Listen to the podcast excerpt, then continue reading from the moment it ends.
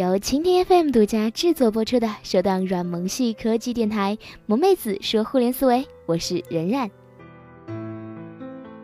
今天的节目，我们来说一说谁才是互联网时代的李商隐。杀死 BAT 的一定不是更强大的搜索、电商、社交公司，很可能是个小 PP。然而，小 PP 撕开了局面，也未必能笑到最后。就像元末农民起义，河南西周赵丑司、郭菩萨拉开了序幕，但笑到最后的既不是实力最强的张士诚，也不是最狠毒的陈友谅，而是心机最深的朱元璋。首先，我们要说，历史不会重复，但会押韵。若把唐诗比互联，高潮寂寞。总相似，中国互联网跟唐诗的发展历史是一样一样的。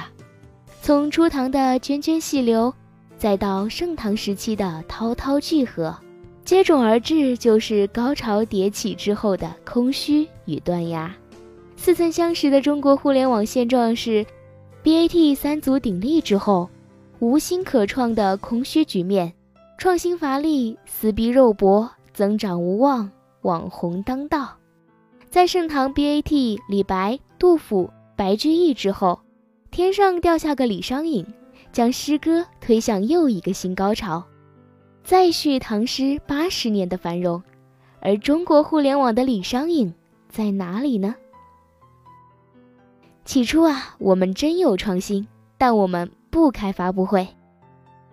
唐朝的辉煌不是无缘无故。与其创始人团队的混血血统密切相关。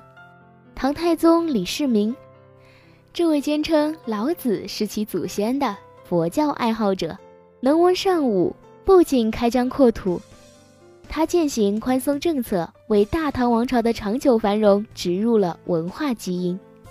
当时的隋唐王朝是全球的经济中心、创新中心。我们是地地道道的制度输出大国，文化输出大国，自信输出大国。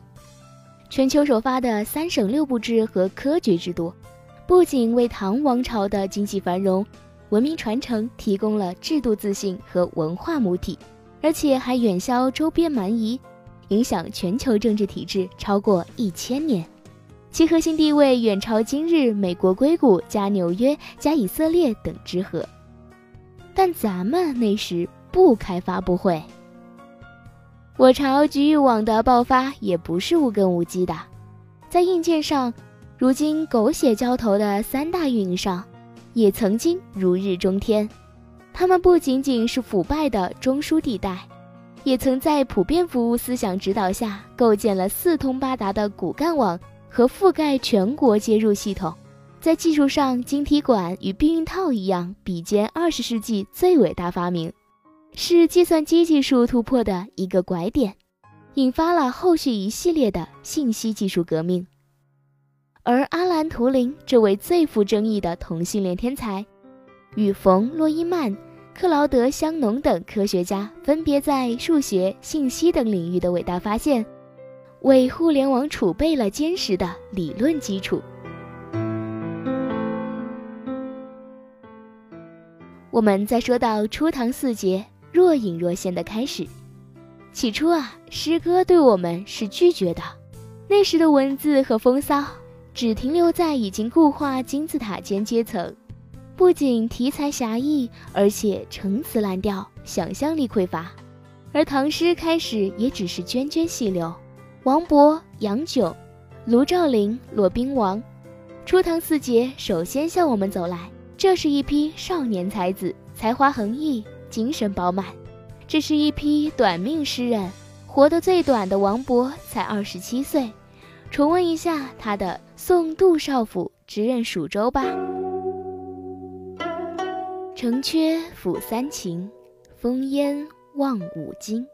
与君离别意，同是宦游人。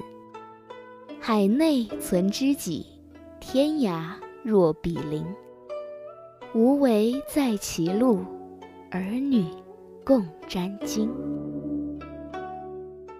感受一下这胸襟，这气度，一千四百年后，跨国航班天天飞，微信、脸书夜夜聊的今天，才体会到天涯若比邻，只是知己没有了。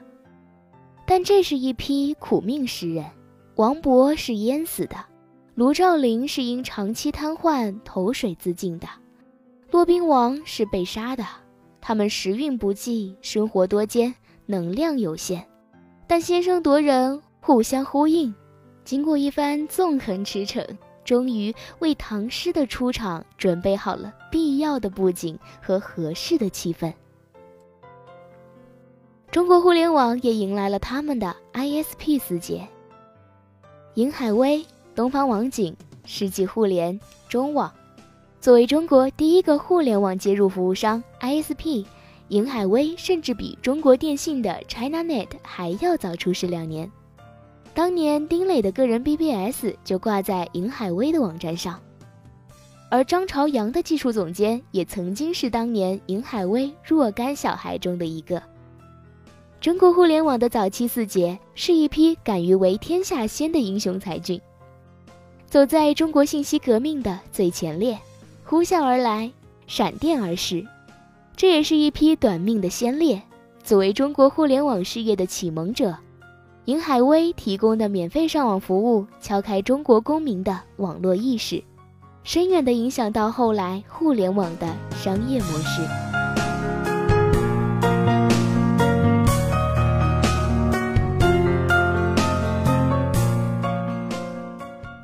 出师未捷身先死，长使英雄泪满襟。接下来我们来说吴中四世，曲径通幽。渐入佳境，唐诗的接力棒很快就交给了吴中四世：贺知章、张旭、张若虚和包容。贺知章是我们最为熟悉的一位。李白在《对酒一贺间》诗中说：“四明有狂客，风流贺季真。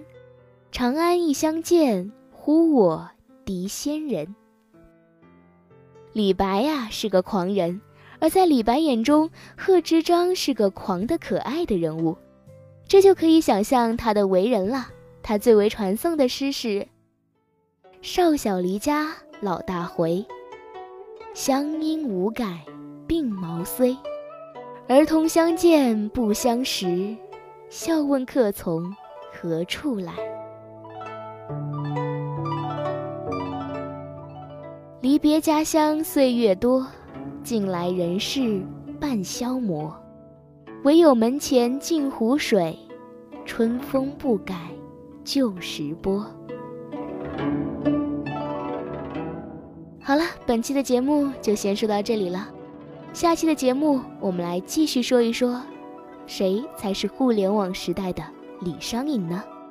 本期节目文稿作者以史为鉴。